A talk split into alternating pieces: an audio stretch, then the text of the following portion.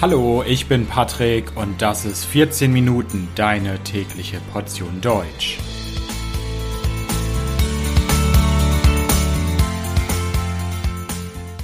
Folge 58 Die Stasi. Hallo, hallo und herzlich willkommen zu einer neuen Folge von 14 Minuten. Ich hoffe, dass es euch gut geht. In einigen Folgen von 14 Minuten geht es auch um die DDR, um den sozialistischen Staat, den es bis 1990 im Osten Deutschlands gab. Seit 1990 sind Ostdeutschland und Westdeutschland wieder vereinigt.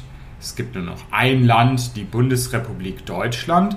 Aber bis 1990 gab es die DDR und bis zum Ende der DDR gab es dort eine wichtige und sehr große Institution, eine bedeutsame Organisation, nämlich die Stasi. Die Stasi steht ganz deutlich für die negativen Seiten der DDR. Sie steht für Überwachung, für Unterdrückung, für Bespitzelung, also Spionage. Und in dieser Folge möchte ich euch die Stasi näher vorstellen. Was war die Stasi genau? Was hat sie genau gemacht? Darum geht's in dieser Folge. Stasi, was ist das erstmal überhaupt für ein seltsames Wort? Stasi ist eine Abkürzung. Und zwar ist Stasi die Abkürzung für Staatssicherheit. Staatssicherheit und Staatssicherheit ist wiederum eine Abkürzung für das Ministerium für Staatssicherheit in der DDR. Die Stasi wurde im Februar 1950 gegründet. Und sie war insgesamt über 40 Jahre aktiv und hat erst während der friedlichen Revolution im Herbst 1989 seine Macht verloren. Die Stasi wurde damals 1989 von den Bürgerinnen und Bürgern der DDR entmachtet. Die DDR, die sogenannte Deutsche Demokratische Republik, wurde 40 Jahre lang von der Sozialistischen Einheitspartei Deutschlands regiert, kurz genannt SED. Dabei gab es in diesen 40 Jahren nie freie demokratische Wahlen und die SED war somit nicht demokratisch legitimiert. Damit die SED, die Sozialistische Einheitspartei Deutschlands, ihre Macht behalten konnte, war es notwendig, einen großen Sicherheitsapparat aufzubauen. Ein wichtiges Instrument, eine wichtige Institution war das Ministerium für Staatssicherheit. Als die DDR gegründet wurde, wurde auch direkt das Ministerium für Staatssicherheit gegründet und man hatte damals ein Vorbild. Es gab schon den Geheimdienst in der Sowjetunion und man wollte diesen Geheimdienst kopieren. Man wollte einen ähnlichen Geheimdienst, eine ähnliche Institution in der DDR aufbauen.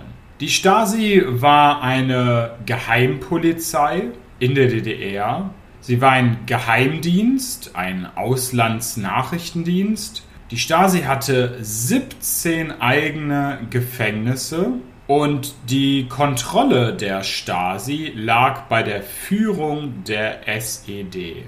Es gab keine Kontrolle durch das Parlament oder es gab auch keine freie Presse, die die Arbeit der Stasi überwacht hat. Ja, die Stasi sollte die Macht sichern der SED. Sie sollte das Konstrukt DDR schützen. Wenn man als Mensch in der DDR gelebt hat und die Meinung der Partei hatte, man hat das geteilt, was die SED gesagt hat, dann hatte man in der Regel kein Problem.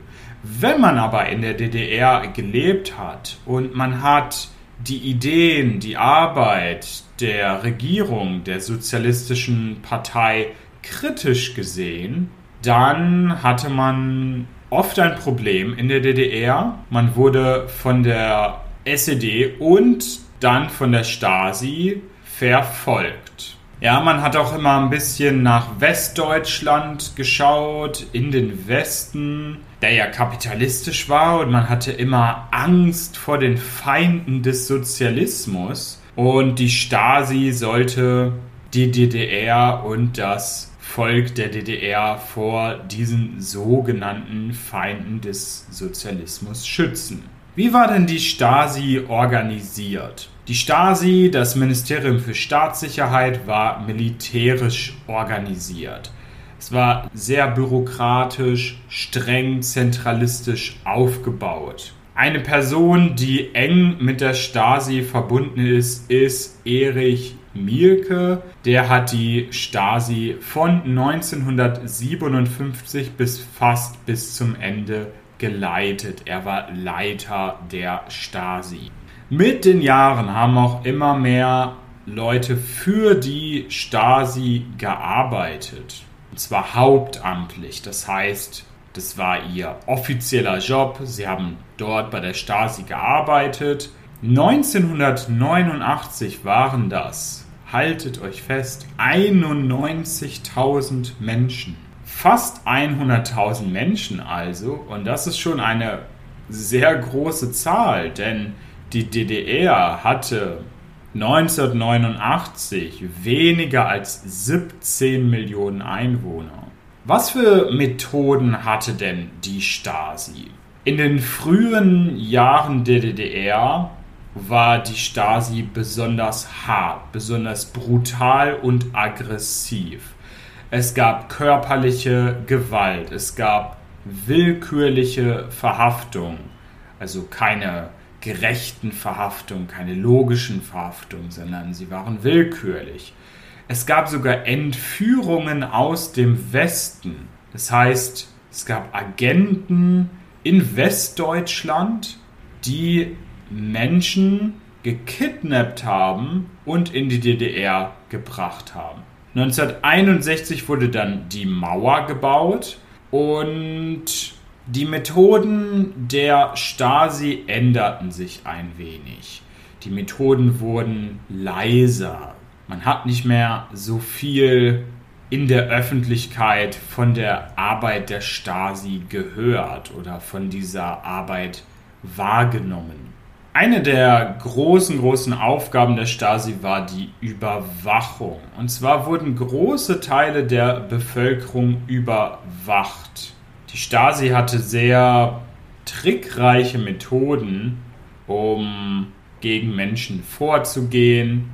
Menschen oder Gruppen wurden verunsichert, isoliert, Freundschaften wurden zerstört, man hat sogar berufliche Karrieren zerstört und die Betroffenen wussten oft nicht, dass die Stasi dafür verantwortlich war.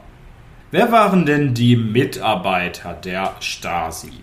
Hier müssen wir einmal differenzieren. Wir müssen das Ganze aufteilen. Und zwar einmal in die hauptamtlichen Mitarbeiter und einmal in die inoffiziellen Mitarbeiter. Ja, ich habe schon gesagt, über 90.000 Menschen haben 1989 hauptamtlich für die Stasi gearbeitet. Wer als hauptamtlicher Mitarbeiter bei der Stasi arbeiten wollte, musste ganz fest von der sozialistischen Ideologie der DDR und der SED überzeugt sein. Wer bei der Stasi arbeiten wollte, sollte den Sozialismus und die DDR schützen. Es war dabei nicht so einfach, hauptamtlicher Mitarbeiter zu werden bei der Stasi.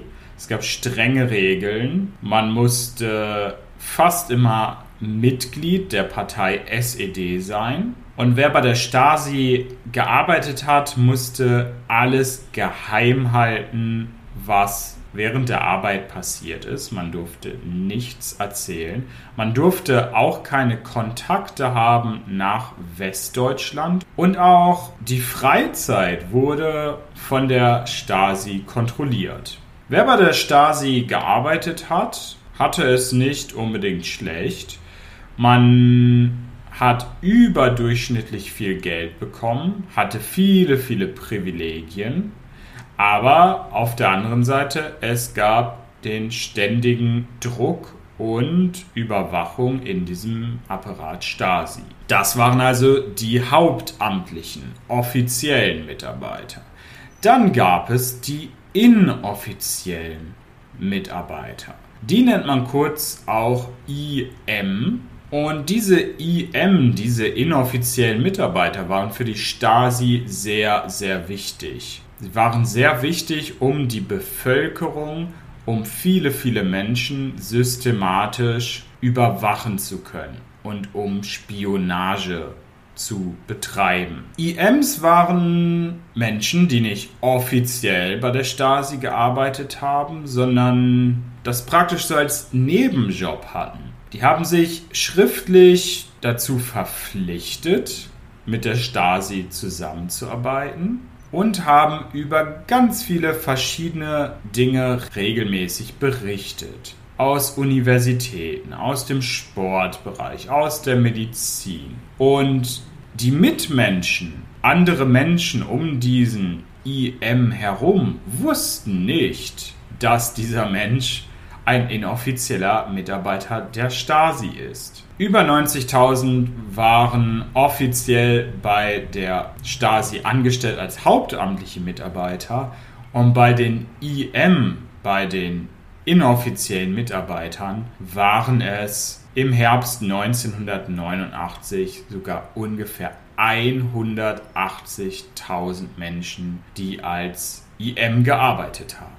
Ja, 1989 der Fall der Mauer, 1990 dann die Wiedervereinigung und das war dann auch das Ende der Stasi. Schon vor dem Mauerfall gab es Proteste und kurz vor der Maueröffnung gab es an die Stasi einen Befehl zur Vernichtung von Unterlagen. Dokumente sollten zerstört werden. Im Dezember 1989 allerdings haben Bürgerinnen und Bürger der DDR die Büros, die Dienststellen der Stasi besetzt. Wir sind dorthin gegangen und haben die Büros bewacht, damit nicht noch mehr Dokumente vernichtet werden. 1990 dann wurde die Stasi offiziell aufgelöst. Was ist denn mit den vielen, vielen Dokumenten, die die Stasi in den ganzen Jahrzehnten gesammelt hat, wo man lesen kann, wer spioniert hat, wer ausspioniert wurde und warum, welche Methoden es gab und so weiter. Für diese Stasi-Unterlagen wurde ein eigenes Bundesamt gegründet. Dieses Bundesamt kümmerte sich mehr als 30 Jahre darum, diese Dokumente zu sichern, zu archivieren. Heute gibt es kein eigenständiges Bundesamt mehr für Stasi-Unterlagen, sondern es ist ein Teil des Bundesarchivs in Koblenz. Aber es gibt dort 111 Kilometer Akten, 1,4 Millionen Fotos, ganz, ganz viele Videos, ganz, ganz viele Tonbänder. Und das Interessante ist, als Privatperson kann man dieses Archiv kontaktieren und nachfragen, ob die Stasi auch Unterlagen hatte zur eigenen Person. Also, das war's zur Stasi. Ich bedanke mich fürs Zuhören. Das Transkript dieser Folge findet ihr wie immer kostenlos auf www.14minuten.de. Ich sage danke, ciao, ciao, bis bald.